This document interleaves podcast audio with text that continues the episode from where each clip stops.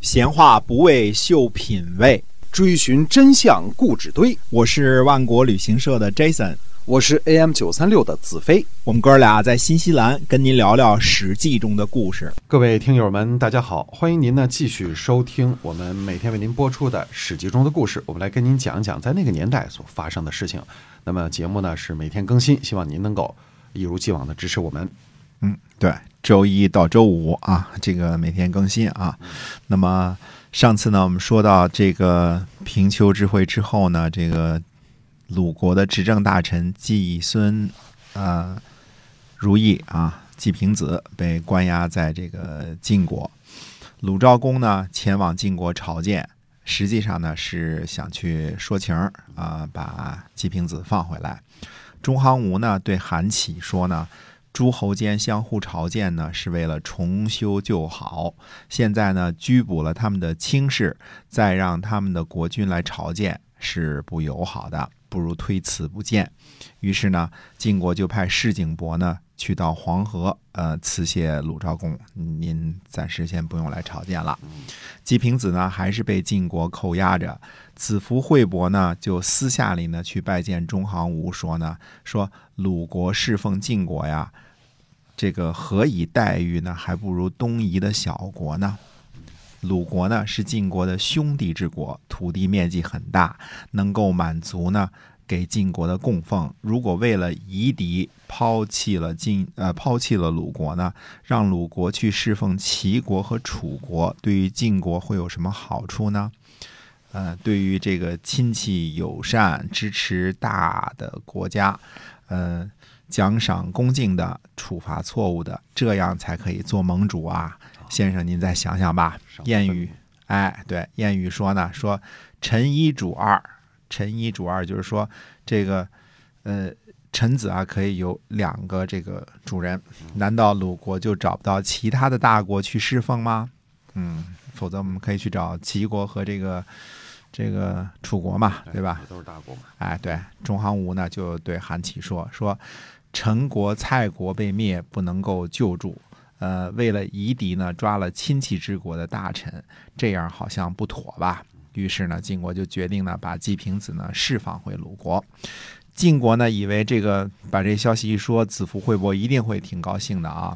没想到呢，子服惠伯却说呢，他说：“寡君不知道犯了什么罪过，晋国呢会和诸侯而抓了这个国君的家老。”如果真的有罪呢，那就处死他也是可以的；如果没有罪呢，呃，给予恩惠呢，赦免他。诸侯呢没有听到这个消息，还以为鲁国是逃脱罪责呢。希望晋国呢，呃，和鲁国公开结盟之后呢，再放季平子离开。这下呢，呃，韩宣子有点为难。在平丘之会上呢，虽说因为举国、邹国的投诉啊，不会见鲁昭公，抓了季平子，但是并没有派兵去讨伐鲁国，也没有做出任何处置，类似要求这个鲁国归还寝地之类的啊，这都没有。抓了季平子之后，才发现呢，其实也没有办法真的处置季平子，你怎么处置都不妥当，对吧？否则呢，会失去鲁国这个强有力的盟友。哎，如果悄没声呢就把季平子给放了，就算是息事宁人得了，对吧？大事化小，小事化了。没想到呢，这个子服惠伯呢，哎，讲起大道理来了，总不能，呃，真的公开盟会，那不就等于这个晋国认错了嘛，对吧？而且公开得公开认错呢，这就等于得罪了举国和邹国这些小国了。晋国呢，不想失去鲁国，也同样不想失去举国和邹国。对吧？韩起呢就对叔相说：“说你能想个辙让季平子回国吗？”嗯，叔相回答说：“呢，说我不能，但是我弟弟杨舍父能做到。”于是呢，晋国就派遣杨舍父啊，或者称杨舍叔虞啊，这是叔相的弟弟啊，去办这件事儿。呃，杨蛇父呢就去见季平子，说呢，说昔日啊，我杨蛇父啊得罪晋国国君，我去投奔鲁国的国君，要是没有季武子的恩惠啊，就没有我的今天。嗯，虽然啊，让我这把老骨头回到了晋国，但是呢，就如同呢，季氏让我获得了新生啊，怎敢不为您尽心尽力呢？这是这是您父亲的功劳嘛，对吧？如果呢，呃，让您回国，现在不回去，呃，我从管理这个相关的部门听说呀，要为您在河西，就是陕西那边修建一个馆舍，那时候该怎么办呢？说着呢，杨舍父就哭起来了。季平子呢就害怕了。那时候山东人去陕西旅游还不是什么时尚的啊，这个 对，所以就赶紧卷卷铺盖走人了了。哎，此伏惠伯呢还留在晋国，等待着晋国以礼相送。啊，这个这这个事儿就这么和稀泥的处理了。公元前五百二十八年的春天呢，季平子回到了鲁国，他呢尊奉晋国，归罪于自己，这个是合乎周礼的。哎，那么南蒯呢，即将叛变的时候呢，和费邑的人呃盟誓，这个司徒呢叫老齐，呃和这个呃绿鬼这这两个人啊，就假装得病了，就派人呢向南蒯南蒯呢请求说，臣呢愿意受蒙，但是突然犯病了，呃如果靠着先生您的保佑啊不死的话，将来再结盟。呃南蒯呢也答应了，谁都有个三灾而无病的嘛，对吧？那么，呃，公元前五百二十八年的春天呢，两人呢顺应人们都想背叛南蒯的这个愿望啊，就召集众人结盟，进而呢劫持了南蒯。对他说呢，说群臣呐不忘记他们的君主季氏，呃，再也不害怕您了。您呢，呃，不必待在费呢，也可以达成您的愿望。呃，请把您送走吧。南蒯呢请求给他五天时间，之后呢，南蒯就逃去了齐国。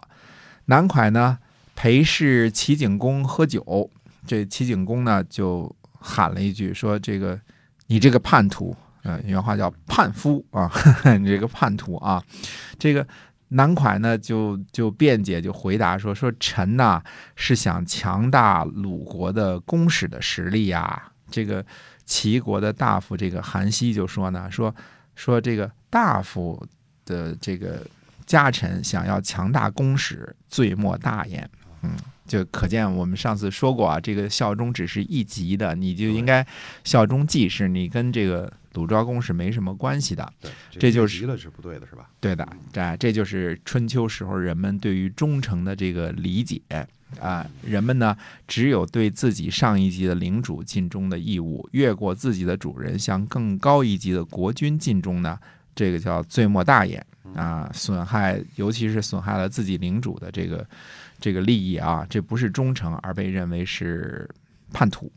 这个呃，显然这个齐景公也是这样认为的啊那。时候大臣们搞一些叛乱是比较容易的，是吧？哎，对，因为为自己的所有领主上的这些个家臣都是听命于他的，哎想想打谁就打谁，哎，这就是哎是，效忠于这个国君的哈。对，啊不是效忠于国君的嗯，哎，这就是易中天先生在他的书里提到的那位爱国贼啊，这个 爱国了反倒成为贼了啊，呃，其实他是这么辩解啊，这这个南蒯这个人并只是为了自己的利益而已了啊，他并不是一个真正的想爱护国君，他是想进一步升迁啊，挤走了季氏之后，他自己这个呃向上爬啊。春秋时期的这个大夫之家呀和诸侯之国呀，都等于是一级主权单位或者叫行政单位啊，它等于是一级政府这个意思啊。哎呃，都是这个周王朝这个联邦制当中的基石，对吧？嗯、这个一级组织嘛，对吧？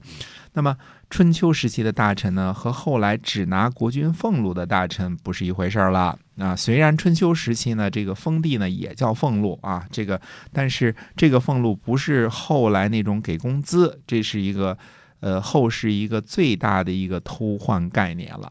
这个后世的大臣跟春秋时期的大臣不一样，啊，特别是秦以后的大臣啊，他是不一样的。所以这个呃，孔夫子说“君君臣臣”啊，后世也说“君君臣臣”，但是因为概念已被偷换，这已经不是一码事儿了。就呃，这个因为你拿工资的，然后这个尽忠，这是另外一码事儿了，这不一样了，跟有一级这个这个主权领土的这个大夫之家，这不是一码事儿了。呃，所以后世呢，那就说这个君君臣臣这一套都是孔夫子提提提倡的啊，这个，嗯，所有脏水都泼到孔夫子头上，这个也是不对的。这个概念已经被偷换了，事儿就不是一回事儿了啊。这个君君臣臣跟后世的君君臣臣就不是一回事儿了。那么齐景公呢？也反正也不太客气啊，这个对于投奔他的这个人，直接就喊这个叛夫啊，你这个叛徒啊，就是我想这个语气就是这样啊，你这个叛徒啊，呃，也是一种毫不留留情的一种轻蔑啊和这个轻视啊，就你这人不怎么地啊，哎，这个违背了当时的这个。